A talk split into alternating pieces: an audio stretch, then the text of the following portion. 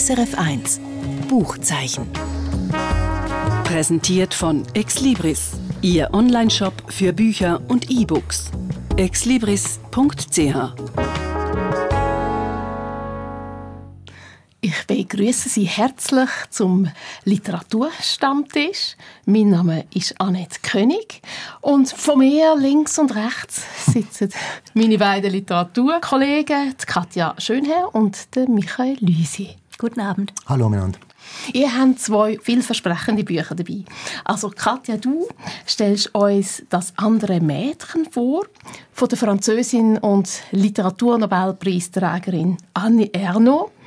Es ist ein weiteres Buch, das jetzt endlich in der deutschen Übersetzung rausgekommen ist, eigentlich aus dem Jahr 2011. «L'autre fille» heisst es im Original. Und du, Michael, du bist ganz begeistert von einem neuen Roman aus Russland, wo vielleicht das Leben wartet, von der Gusel Yachina. Du hast die Autorin letzte Woche getroffen und ich bin also schon ganz gespannt auf das, was du mir wirst erzählen, weil das sind ja ganz besondere Umstände. Das sind wirklich ganz besondere Umstände. Aber zuerst werfen wir doch einen Blick auf äh, das Buch von der 82-jährigen Nobelpreisträgerin aus Frankreich, der Annie Ernaux. Sie hat ja den Preis auch bekommen, weil sie ganz einen eigenen persönlichen Stil hat, wo ganze Generationen von Schreibenden hat prägt. Katja, du kennst ihr Werk sehr gut. Was zeichnet denn ihr persönliches Schreiben aus? Dieses Autofiktionale, also ihre Stoffe gräbt sie aus ihrem Leben aus und seziert eben, was sie in ihrer Kindheit erlebt hat, was sie in ihrer Jugend erlebt hat. Da nimmt sie kleine Ereignisse oft als Anlass oder auch größere, aber die, die, diese Ereignisse, diese besonderen Ereignisse, auf die fokussiert sie dann und ja, wirklich seziert, die, die, die Sachen, die sie erlebt hat. Also beispielsweise das Ereignis wäre Ging so um eine Abtreibung, ähm, die Genau. sie äh, in ihren, ja, ich glaube, als, in, als Studentin hat vornehmen lassen müssen. Genau, so ein traumatisches Erlebnis, was wa- wa- worüber sie dann schreibt, ja. Und wie würdest du ihre Sprache umreißen? Ganz nüchtern. Das, das macht es eben so oft auch so mitreißend, ähm, dass es so ein Kontrast ist zu dem, zu dem traumatischen Erlebnis, das sie beschreibt, dass sie eben so eine nüchterne Sprache hat, ganz klar, ähm, gar, also wirklich überhaupt nicht schwülstig, schwülstig oder manieristisch, sondern ganz klar und genau diese Eigenschaften, das findet man jetzt auch in dem jetzt neu übersetzten Buch Das andere Mädchen wieder. Und das Buch, eben das andere Mädchen, woher hat es den Titel? Das andere Mädchen ist ihre Schwester. Und zwar hieß die Schwester Ginette. Ich glaube, der Name kommt im Buch auch nur ein oder zweimal vor. Ähm, Und diese Schwester ist 1938 gestorben an Diphtherie. Damals war das Mädchen, das andere Mädchen, sechs Jahre alt. Ja, und ähm, Annie Ernaux ist 1940 geboren. Das heißt, sie hat ihre Schwester nie kennengelernt. Wie hat sie denn von dem Tod von der Schwester erfahren? Das, ähm, ja, mehr oder weniger durch Zufall. Also sie hat das, sie, sie hat die ganze Zeit nichts davon gewusst, dass, es, dass sie mal eine Schwester gehabt hat. Äh, erfahren hat sie dann als Zehnjährige davon. Und zwar so im Sommer, in Sommerferien, spielt einfach draußen.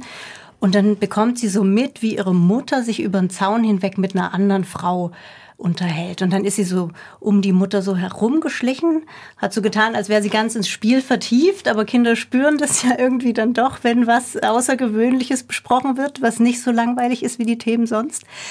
Ähm, genau, und da hat sie das mitbekommen. Ich lese mal eine kurze Passage, nämlich diese, die- das vor, wo, wo, ja, wo sie davon erfährt. Wo ihre Mutter über den Zaun hinweg zu der anderen Frau äh, über diese erste Tochter redet. Sie erzählt, dass sie und ihr Mann vor mir eine andere Tochter gehabt hätten, die an Diphtherie gestorben sei. Sie beschreibt die Beläge in Hals und Rachen, die Atemnot. Sie sagt, bei ihrem Tod sah sie aus wie eine kleine Heilige. Sie sagt, mein Mann ist durchgedreht, als er von der Arbeit nach Hause kam und du warst tot. Über mich sagt sie, sie weiß von nichts, wir wollten sie nicht belasten. Am Schluss sagt sie über dich, sie war viel lieber als die da. Die da, das bin ich. Wieso hat sie denn nie etwas gesagt? Also jetzt hat sie eine neue Tochter und, und, und da gibt es ja die Familiengeschichte, da kann man doch nicht einfach verschwiegen. Ja, äh, 50er Jahre dann äh, eher schon. Also sie hat sich auch immer, das, das ist auch was, was sie im Buch sich fragt. Ähm, warum hat sie überhaupt in meiner Gegenwart davon gesprochen? Und dann hat sie so gedacht, ja, küchenpsychologisch könnte man sagen, die Mutter wollte vielleicht doch, dass das sie hat sich nicht getraut, es direkt anzusprechen, aber wollte irgendwie doch, dass ihre zweite Tochter davon erfährt. Aber eigentlich glaubt sie, dass das nicht in diese Zeit passt, sondern dass man in den 50er Jahren ja auch Kinder nicht so für voll genommen hat und dass ähm, der auch gar nicht gedacht hat, dass sie das, dass die kleine Annie Arnaud das dann verstehen würde, was, äh, äh was da thematisiert ist. Also ich glaube, dieses Schweigen, diese Kultur des Schweigens war auch in ihrer Familie ganz stark drin. Also sie hat ja auch mal einmal, es gibt ein bekanntes Zitat von ihr, wo sie sagt, ähm, sie glaubt, sie hat zu schreiben an, angefangen, weil, weil bei ihr zu Hause so wenig geredet wurde. Ja. Was mir gerade jetzt noch in den Sinn kommt, einfach weil du vorhin noch vom Stil erzählt hast, mhm. mit der Verdichtung und Verknappung, ähm, oder von dem Autor Fiktional oder zusammen erarbeitet haben, sie ist ja auch die, die Autorin von der, vom, vom von der Klasse. Also es ist eine von der ganz ersten Autorinnen, die aus der Unterschicht genau. in Frankreich gekommen genau. ist und dann in dem Paris können Fuß fassen in ja. der doch eher intellektuelle Schicht. Ja, genau. Hat das, genau. Hat, jetzt, wenn du die Geschichte erzählst von, von der kleinen Familie, die nicht über so etwas, äh, etwas schwätzt, ja. hat das mit dem auch zu tun? Ist das auch wieder ein Versuch, um die Klasse zurückzulassen? Oder die Herkunft zurückzulassen, oder, Ja, oder die zu verarbeiten. Ja, also genau. sie beschreibt ja ihre, ihre Familiensituation und die ist schon damit auch beschrieben, dass sie sich klar macht, wenn sie diese, wenn diese Schwester nicht gestorben wäre, gäbe es mich nicht. Mhm. Weil meine Eltern sind in so ärmlichen Verhältnissen aufgewachsen, die, oder meine Eltern sind äh, so arm und verdienen so wenig Geld, die könnten sich ein zweites Kind gar nicht leisten. Und sie sagt sich wirklich nur durch den Tod dieser Schwester, ähm, kann ich überhaupt, äh, existiere ich überhaupt? Und vielleicht hat sie, hat sie, schreibt sie auch an einer Stelle, vielleicht schreibt sie jetzt dieses Buch nur deshalb, um äh, um so ein bisschen ein Schuldgefühl wettzumachen, zu sagen, jetzt, jetzt hole ich sie wieder zum Leben, damit, dass ich nochmal sie schreibend äh, zurück ins Leben hole, um meine Schuld ein bisschen äh, gut zu machen, dass ich nur durch ihren Tod überhaupt am Leben bin. Was erfahren wir denn konkret jetzt über die andere Schwester? Ja, das ist eben auch, er schreibt doch, ich jage hier einem Schatten hinterher. Also sie weiß so wenig und sie kann ja ihre Eltern irgendwie überhaupt nicht, nicht befragen oder hat sie ja auch nie gemacht und sie hat nur mal so ein paar Fetzen von irgendwelchen Cousins oder so, die mal was haben fallen lassen und daraus reimt sie sich äh, das dann so zusammen. Aber sie fängt erst mal damit an, dass sie diesen, diesen Nachmittag, wo sie davon erfährt, so seziert. Also was hat die Mutter genau erzählt? Und daraufhin hat sie dann so ein so eine Vorstellung von einer wirklich so heiligen, braven Tochter und sie selber kommt sich vor wie, wie das schlechte Original, was äh, äh, die, die es nicht schafft, diese gute, liebe, brave Tochter zu, zu ersetzen. Und dann nach und nach achtet sie natürlich auf viel mehr. Also dann fällt ihr ein, okay, diese Schultasche, diese lederne Schultasche, die ich habe, die stand ja schon jahrelang bei uns zu Hause rum und sie war immer, also die wurde also gar nicht für mich speziell angeschafft, sondern es war die äh, Schultasche von der Schwester gewesen oder für die Schwester damals gewesen. Oder sie schaut sich alte Bilder nochmal genau an und merkt, aha, das sind ja das Bild auf dem Bild, das bin ja gar nicht ich. Und sie hat sich aber für das Kind darauf gehalten und auch nie in Frage gestellt, dass sie auf späteren Bildern oder gleichzeitig äh, zur selben Zeit aufgenommenen Bildern ganz anders aussieht. Aber dann merkt sie erstmal, aha, das ist die Schwester. Und also sie sucht im Alltag so nach den Spuren. Sie hört auch manchmal so die, die Eltern, äh, wie sie sagen, ähm, warst du schon auf dem Friedhof? Also zwischen den Eltern spielt das Thema schon noch eine Rolle, aber sie wird das außen vor gelassen. Ich finde unglaublich, wie das der Autorin gelingt, so aus eben der zeitlichen Distanz, jetzt da sind es fast 70 Jahre, in die Vergangenheit äh, zurückzugehen. Also es ist eigentlich so eine Erinnerung. Das macht immer, die gräbt, die gräbt und gräbt und ich, ich meine, das sind 70 Seiten. Ich habe hier so viele Post-its drin und so viel unterstrichen in nur 70 Seiten. Also das ist das ist wirklich so dieses, jeder Satz ist ein Schlüsselsatz. Also das ist eigentlich die Antwort auf deine Frage vom Anfang. jeder Satz ist ein Schlüsselsatz. Mhm. Und das ist ja toll. Also, sie schafft ja bei vier, fünf Jahren so einem Buch. Also ja. das, das wird verdichtet und verdichtet. Weiter eingekocht. Eingekocht und dann sind es wirklich die letzten paar Sätze, die ja. übrig sind und dann das erzählen, wo und, und aber trotzdem so reichhaltig. Also eigentlich könnte man sagen, okay, es ist schon eine schwierige Situation, aber sie kannte die Schwester nicht. Sie ist halbwegs glücklich mit ihren Eltern aufgewachsen und sie schafft es dann trotzdem, da noch so viel äh, rauszuholen. So ihre Gefühle in was hat jetzt das Finden dieser dieser oder diese diese Erkenntnis mit dieser Schultasche was, was hat das in dem Moment ausgelöst was wiederum was anderes noch also auch sie schaut sich noch Fotos von ihren Eltern an und merkt okay die Eltern die die die die dieses Kind damals hatte sind ja auch andere das waren auch andere Eltern als die die ich hatte weil die Eltern die sie hatte haben haben den Krieg damals also überstanden. Also die hatten den Krieg schon hinter sich und sie hatten eine Tochter verloren. Also hatte sie schon automatisch erstmal Eltern, die was anderes erlebt hatten als diese erste Tochter, wo die Eltern noch nicht diesen Erfahrungsschatz hatten. Und aus all so, solchen kleinen Komponenten, die, die, ja, die formuliert sie aus, auch das Thema. Sie kann nicht schreiben unsere Eltern. Also das finde ich noch interessant. Das ist ja ein Kampf, den alle Geschwister austragen, das Teilen überhaupt und dann noch das Teilen der Eltern. Und den, den Kampf hat sie nie austragen können. Sie schreibt immer äh, der Vater, die Mutter, aber sie sagt nicht unsere Mutter oder unser Vater. Mhm. Jetzt ist ja das Büchlein aber in einer ganz speziellen Form geschrieben. Genau, in der, also das hat man vielleicht schon gehört, es ist eine Du-Form, also sie spricht die Schwester an. Es ist ein Briefroman, obwohl sie auch dann sagt, ne, es ist, eigentlich schreibt man einen Brief ja nur an lebendige Menschen. Ähm, aber nein, das ist ein, ein, ein Briefroman an, an ihre Schwester. Und was ermöglicht ihr jetzt die Form?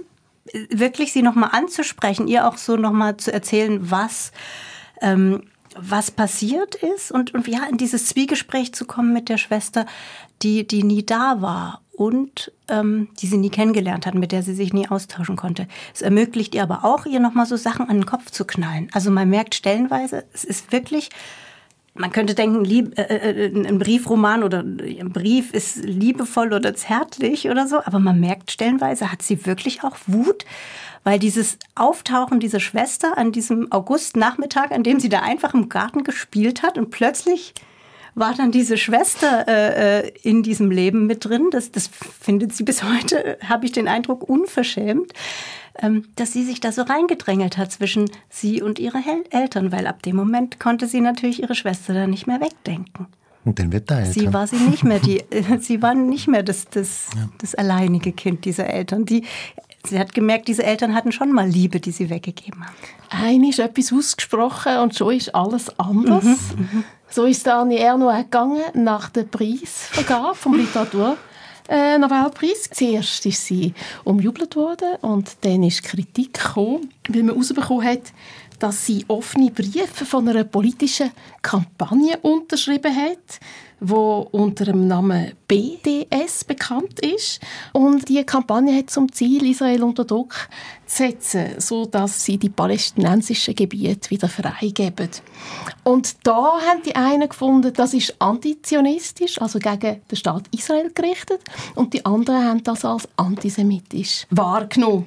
Jetzt, Katja, als Kennerin von Daniel und ihrem Werk, hm, gibt es einen Hinweis jetzt beispielsweise in dem Buch?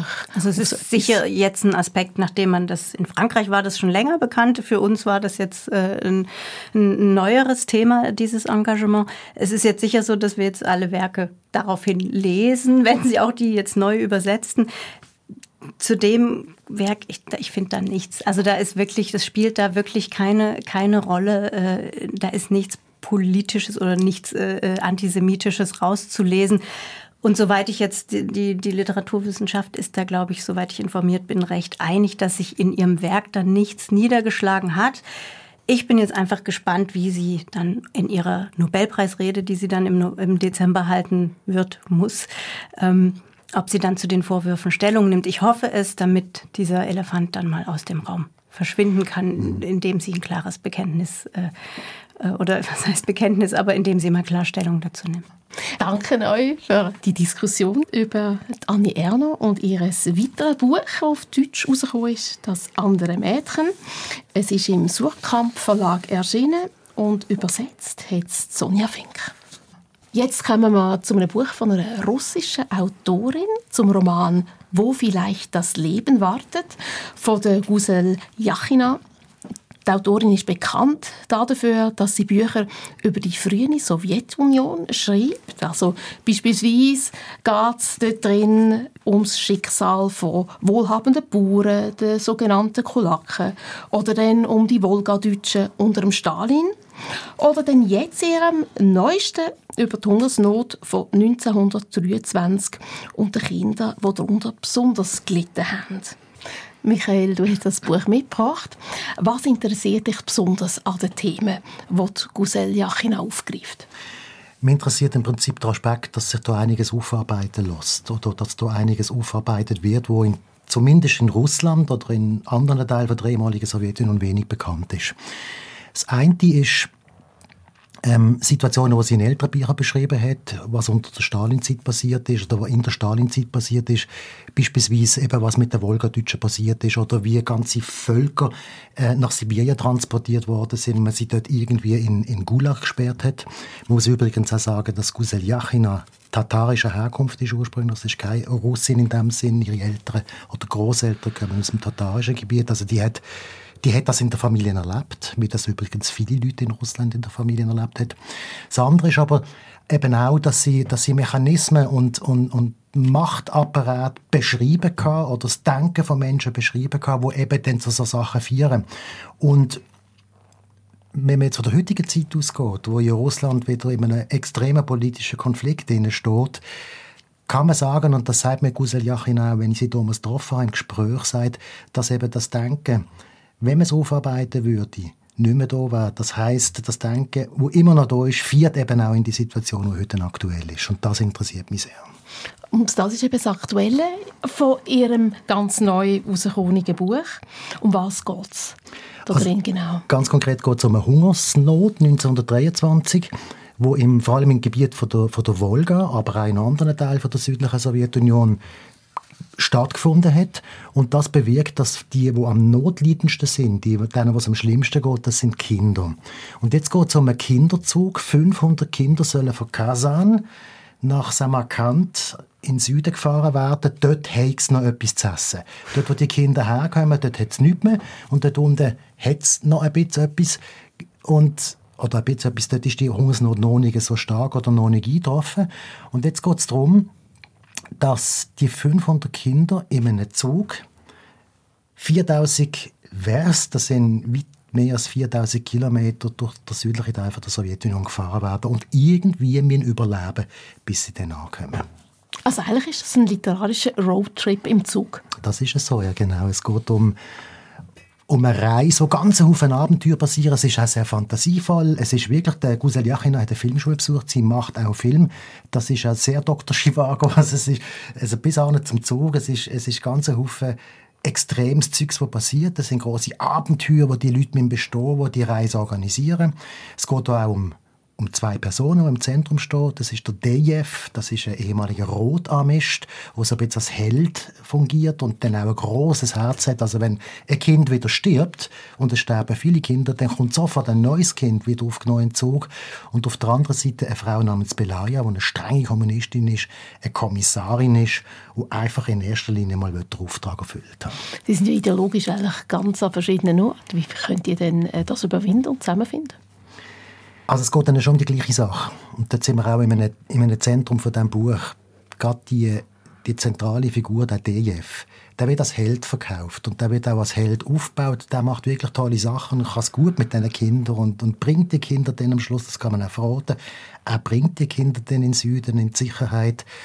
Aber er hat eine Vergangenheit. Er war ein Rotarmist und er hat sich beteiligt an den Gräuel wo die Rote Armee gegenüber der Zivilbevölkerung angerichtet hat. Es wird etwas beschrieben, wie er einfach neume hungernde Frauen von einem Dorf mithilft, zusammenzuschießen und die kommen alle ums Leben. Sie haben beide irgendwo, sind sie halt einfach Teil von dieser Ideologie, wo sie selber als befreiend empfinden, wo sie selber als etwas empfinden, wo die Menschheit weiterbringt.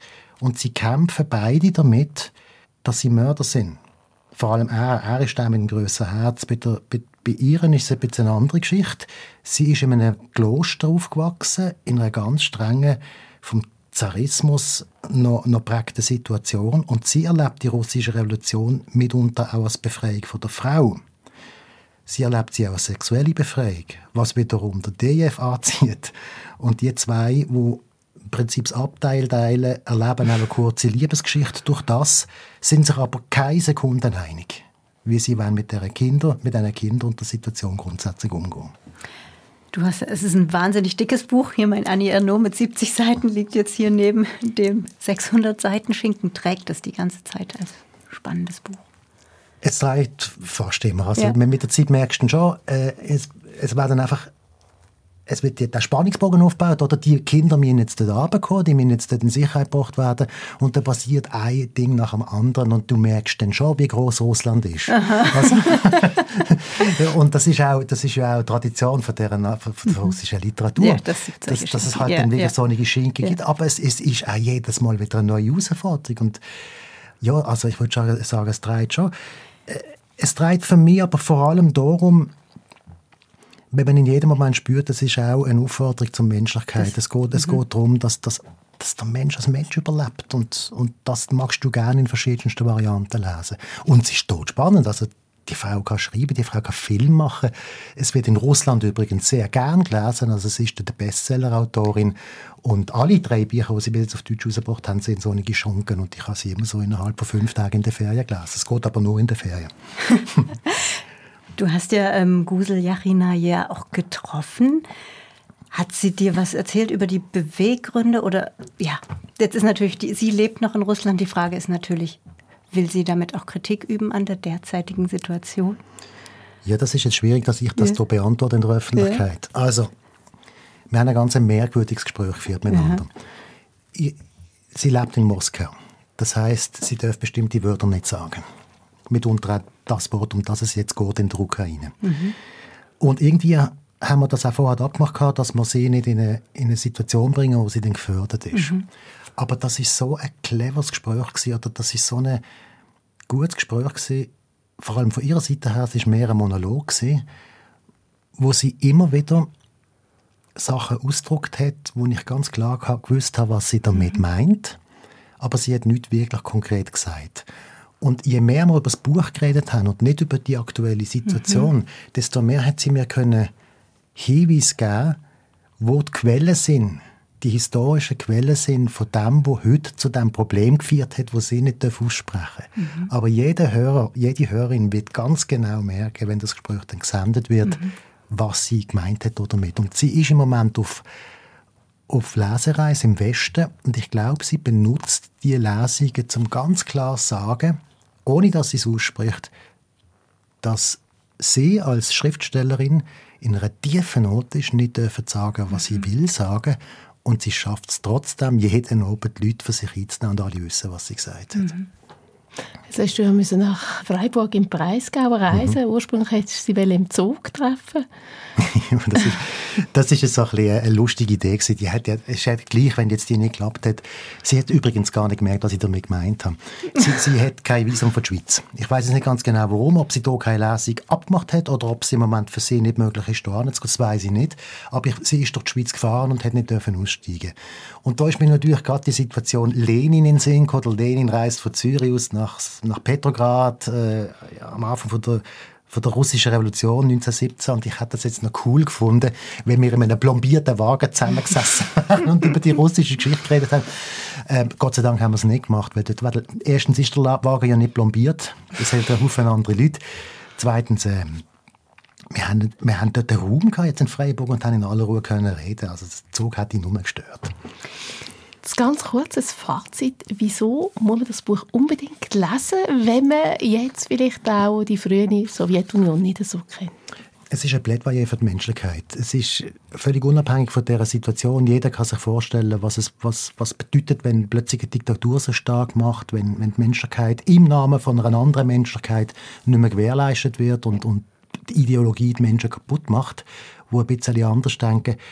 Das finde ich bis heute hochaktuell. Und dass der Mensch ein Mensch ist, das ist ja irgendwie eine Grunderkenntnis von jedem Menschen. In dem Moment interessiert das auch jeden Mensch. Da Buchangabe, Gusel Jachina, wo vielleicht das Leben wartet. Das Buch ist erschienen im Aufbau Verlag. Übersetzt hat es Helmut Ettinger. Alle Angaben zu den Büchern finden Sie auch auf www.srf.ch-audio-buchzeichen. Danke Michael Lusier und Katja Schönherr. Danke dir. Und jetzt zum Schluss noch ein kurzer Buchtipp von mir. Der Solothurner Franco Supino ist als Sohn von italienischen Eltern zweisprachig aufgewachsen. In seinem neuen Roman Spurlos in Neapel spürt er seine Wurzeln an und nimmt mich aber in den Süden. In ein Neapel wie aus einem Film vom Sorrentino in klaren Farben und in Grossaufnahmen mit einprägsamen Charakteren, die einem die neblige Schweiz vergessen lassen. Nach dem Tod von seinem Vater sehnt sich der Erzähler nach der Heimat von seinen Eltern. Er will sie näher kennenlernen. Und auf seinen zahlreichen Erkundungstouren rund um Neapel begegnet er einer faszinierenden Geschichte. Ein Migrantenkind aus Westafrika wird von einem Gomorra-Clan aufgenommen und steigt unter dem Namen Antonio Esposito als Anführer die Karriereleiter auf, bis es gefährlich wird und er untertauchen muss. Sein Schicksal lässt der Erzähler nicht mehr los. Er will wissen, was aus dem schwarzen Gamorista geworden ist. Und unter dem Vorwand, sich einen maßgeschneiderten Anzug zu machen, reist der Erzähler aus der Schweiz für die erste, die zweite, die dritte Anprobe immer wieder nach Neapel. Recherchiert dort wie wild, trifft ohne Berührungsängste, fast auch ein bisschen naiv, gefährliche Mitglieder vom Esposito-Clan, bis er fündig wird. Spurlos in Neapel ist eine Ermittlungsgeschichte mit ein bisschen viel Personal. Unter der kundigen Führung von Franco Supino wird ich aber auf sicheren Weg durch ein Neapel geführt, wo durchaus seine dunklen Seiten hat.